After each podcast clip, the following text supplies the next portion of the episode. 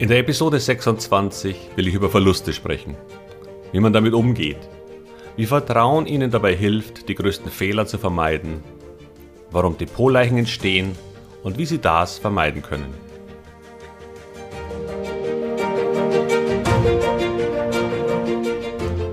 Herzlich willkommen, moin und Servus beim Podcast Aktien verstehen und erfolgreich nutzen. Mein Name ist Wilhelm Scholze. In diesem Podcast erfahren Sie, wie Sie das Instrument Aktie für Ihre Geldanlagen richtig einsetzen und dabei den Großteil der Profis hinter sich lassen können. Wie Sie teure Fehler vermeiden und am Wachstum der innovativsten Firmen der Welt partizipieren. Tipps gibt's viele. Hier geht's ums Know-how. Verluste. Sie sind der Hauptgrund dafür, dass die meisten Menschen Aktien nach wie vor meiden. Und auch diejenigen, die in Fonds oder ETFs investieren, meiden direkte Aktienkäufe häufig aus demselben Grund. Sie fühlen sich sicherer, wenn sie das Thema zwar angehen, aber entweder mit Mischfonds beginnen oder in breit angelegten Aktienfonds, um die Risiken möglichst zu minimieren. Und das ist auch völlig verständlich, denn wer will schon das von ihm schwer und lang ersparte Geld in unsicheren Aktienspekulationen wieder verlieren? Aktien sind schwankungsanfällig und einzelne definitiv auch so riskant, dass man damit Geld verlieren kann. Dieses Risiko einzugehen gibt nur dann Sinn, wenn man davon ausgeht, dass die Chancen die Risiken bei weitem überwiegen. Nicht jeden Tag, aber auf Dauer eben schon. Doch wissen wir das? Grundsätzlich wissen wir natürlich, dass Aktien steigen. Und man liest ja auch, dass über fast alle Zeiträume, die länger als zehn Jahre umfassen, man mit Aktien eine positive Rendite erzielen konnte. Nur, wem nützt eine Statistik, wenn der Mensch unter psychischem Druck eben doch falsch reagiert? Viele Menschen begannen letztes Jahr, als Corona die Börse in schwerste Turbulenzen riss, mit dem Gedanken, Aktien als Investitionsmöglichkeit in Betracht zu ziehen. Das war nun für jemanden, der zuvor keine Aktien besaß, eine durchaus nachvollziehbare Opportunität. Nur werden Sie genauso denken, wenn sich eine signifikante Anlage in Ihrem Aktiendepot gerade um 40 Prozent Ihres Wertes reduziert hat? Das hinterlässt mehr als einen faden Beigeschmack. Da verändert Angst die eigene mentale Stärke. Und damit muss man erst umgehen können oder lernen. Wir können nur versuchen, uns darauf vorzubereiten, indem wir die Risiken minimieren und ein Vertrauen in die Aktienanlage aufbauen, das daraus resultiert, dass sie wissen, was sie tun. Trotz der nicht wegzudiskutierenden kurzfristigen Unsicherheit. Vertrauen ist der Schlüssel zu erfolgreicher Geldanlage in Aktien. Und das beginnt zuerst mit dem Vertrauen in den Fortbestand der Welt. Vertrauen in den technologischen Fortschritt. Vertrauen in die Wirtschaft als sich selbst heilende Kraft, weil Menschen unglaublich anpassungsfähig an neue Situationen sind. Vertrauen in den Erfindungsgeist des Menschen, Vertrauen in das System Marktwirtschaft. Wenn Sie in all das vertrauen, sind Sie schon einen großen Schritt weiter auf dem Weg zum Vertrauen in das Anlageinstrument Aktie, weil die Aktie nichts anderes ist als ein Bruchteil eines Unternehmens. Und wenn man an das Unternehmen als solches glaubt, dann weiß man, dass sowohl die Aktie als auch das Unternehmen wieder aufsteht, auch wenn es einmal stolpert oder sogar fällt. Das gilt nicht für jedes Unternehmen, aber für die meisten eben schon. Und es entstehen neue, mit neuen Ideen, neuen Chancen und neuen Technologien, deren Sinn darin liegt, die Menschheit weiterzubringen und ihre Bedürfnisse zu befriedigen. Das Wort Verluste ist ein Wort, das niemand in Zusammenhang mit dem eigenen Geld gerne hört. Und doch werden sie immer wieder vorkommen. Ich hoffe nur selten, klein oder zeitlich begrenzt. Sie kennen vielleicht den Spruch, dass ein Verlust erst eingetreten ist, wenn man die Aktie oder den Fonds bzw. ETF verkauft. Das führt häufig dazu, dass speziell Aktien nicht verkauft werden, wenn man noch Hoffnung auf eine Erholung hat denn damit besteht ja die Chance, den Verlust zu vermeiden. Leider ist diese Betrachtungsweise falsch. Nicht, dass man sofort verkaufen sollte, nur weil eine Aktie mal fällt, aber der Verlust entsteht sofort. In dem Augenblick, in dem es einen Kurs, sprich Marktwert für die Firma bzw. die Aktien gibt, ist dieser real. Das heißt nicht, dass dieser Kurs auch sinnvoll ist, aber er ist nun mal die Realität zu diesem Zeitpunkt. Diese Realität hat ja auch was grundsätzlich Positives, weil wir sie beim Kaufen von Aktien selbst ebenfalls nutzen. Wir kaufen Aktien zu einem realen Kurs heute, auch wenn ein anderer, der die Aktie höher gekauft hat, diesen Kurs möglicherweise leugnen oder gern verdrängen würde. Wir tun das, weil wir glauben, dass dieses Unternehmen in der Zukunft mehr wert sein wird. Und das passiert in einer Zukunft, in der auch andere Anleger der Firma einen höheren Wert zubilligen. Wir gehen also von einer Fehleinschätzung des Marktes zum jetzigen Zeitpunkt aus. Wenn jemand, der Aktien kauft, nicht glauben würde, dass sie eines Tages höher stehen, würde ich sagen, dass er sich entweder selbst geiseln will oder sich vielleicht ein anderes Hobby suchen sollte. Es gibt eine Theorie, die besagt, dass in einem aktuellen Kurs an der Börse alle Informationen eingearbeitet sind, weil der Mensch ein vernünftiges, rational denkendes Wesen ist. Die sogenannte Markteffizienzhypothese. Ich glaube, es bedarf keiner großen Überzeugungsarbeit meinerseits, dass Sie mir glauben, dass das keinesfalls so ist. Wäre es so, dann würden wir alle permanent das Gleiche machen. Die gleichen Produkte kaufen, die gleichen Kühlschränke ordern und dasselbe Auto fahren, weil es eben das Sinnvollste ist. Nein, wir sind ganz im Gegenteil höchst emotionale Wesen. Und das ist auch gut so. Denn wer hätte schon Lust, jeden Tag das gleiche Astronautenessen zu sich zu nehmen, weil es die optimale Nährstoffzusammensetzung mit Vitaminen und Mineralien in konzentrierter Form in sich vereint. Tot langweilig. Und das gilt auch für alle anderen Geschmäcker, die wir haben. Welche Farben wir mögen, wie unser Partner sein soll, wo wir Urlaub am liebsten machen und welche Präferenzen wir sonst so haben. Das führt auch dazu, dass wir unterschiedliche Erwartungen haben und unterschiedliche Zeithorizonte in unseren Anlagebeurteilungen. Zudem sind Informationen eben auch nicht komplett gleich verteilt. Und da jeden Tag auch noch eine Vielzahl neuer Informationen daherkommt, verändert das das Handelsverhalten der unterschiedlichen Marktteilnehmer.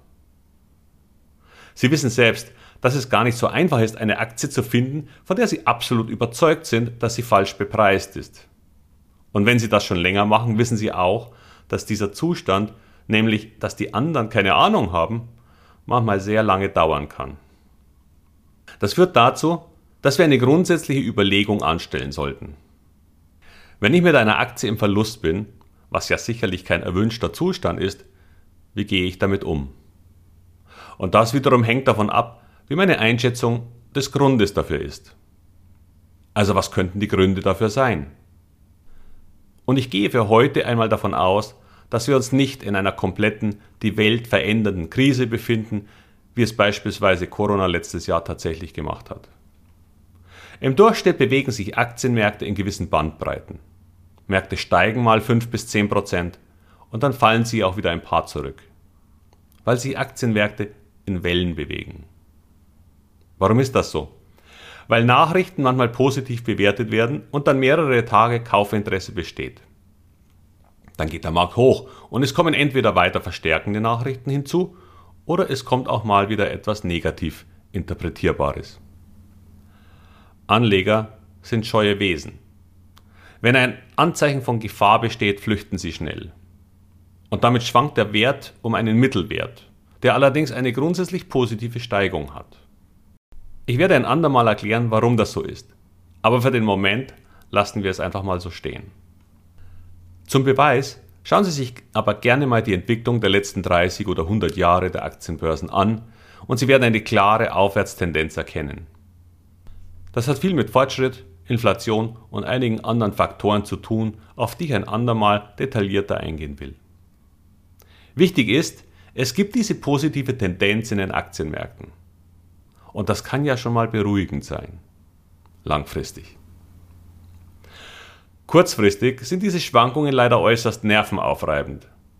Vor allem, wenn sie über das übliche Maß von 10% hinausgehen.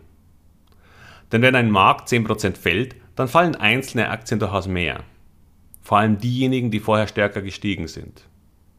Da kommt ein psychologisches Phänomen ins Spiel, dass die Menschen gerne die Aktien stärker verkaufen lässt, an denen sie noch einigermaßen Gewinne haben. Nicht, dass das die beste Idee ist, aber es ist das, was am häufigsten zu beobachten ist. Aktien, die schon auf Null oder sogar im Minus sind, werden dann behalten, weil man ja die Hoffnung hat, dass sie sich wieder erholen. Aber vor allem, weil es für viele ein mentales Problem darstellt, mit Verlusten zu verkaufen.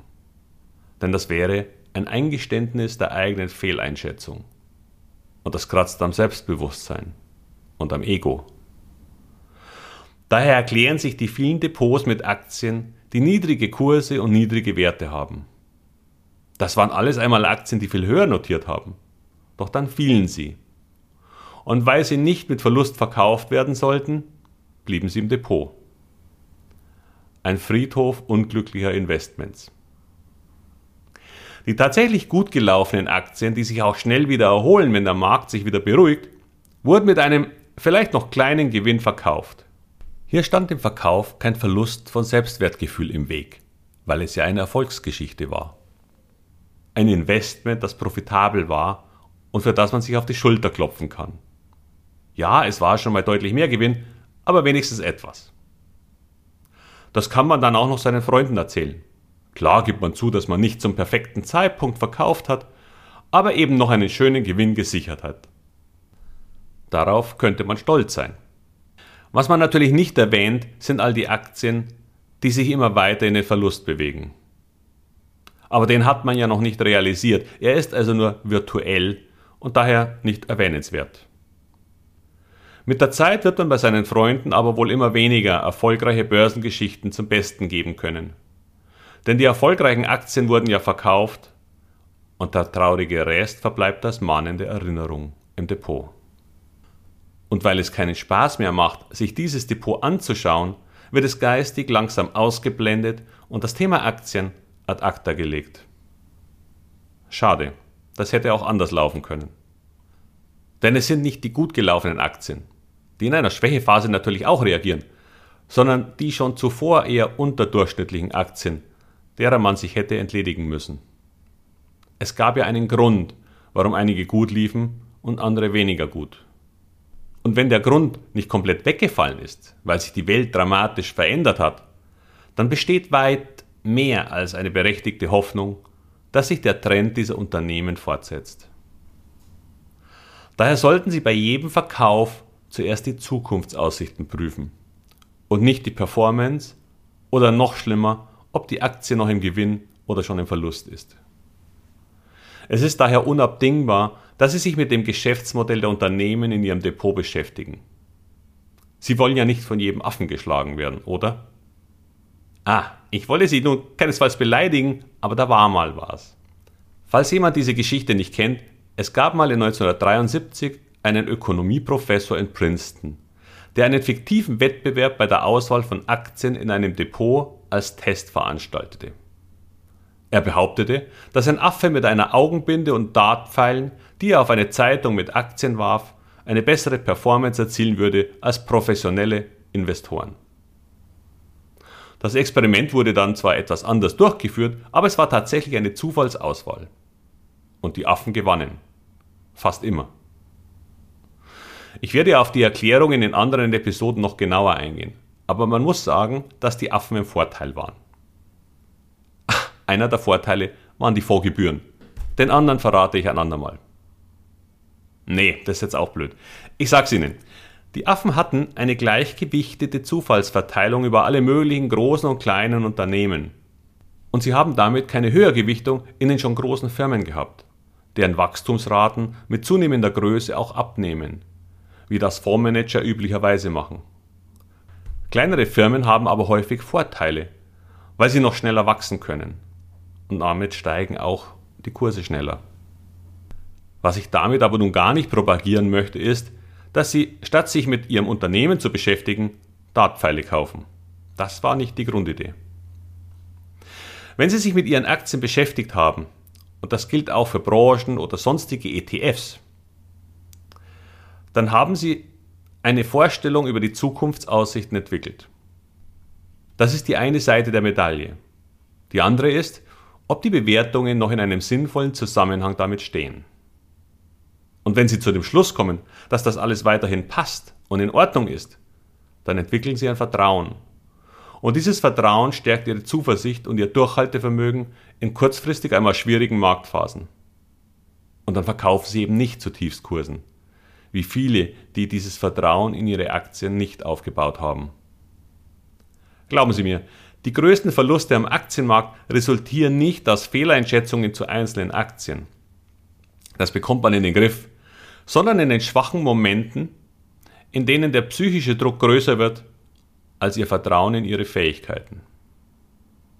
Und dem können sie leider nur entgehen, indem sie diese Fähigkeiten ausbauen.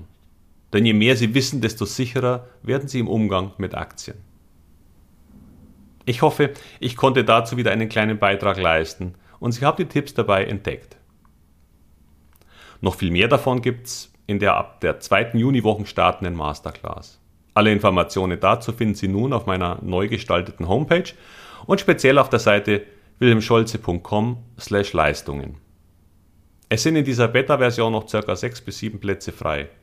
Und die nächste endgültige Version wird voraussichtlich erst im Januar 2022 stattfinden. Und damit wünsche ich Ihnen schönes Wetter, damit auch Sie wieder mal die Vorzüge der Gastronomie genießen können. Beste Grüße und viel Erfolg bei all Ihren Investments. Ihr Wilhelm Scholze.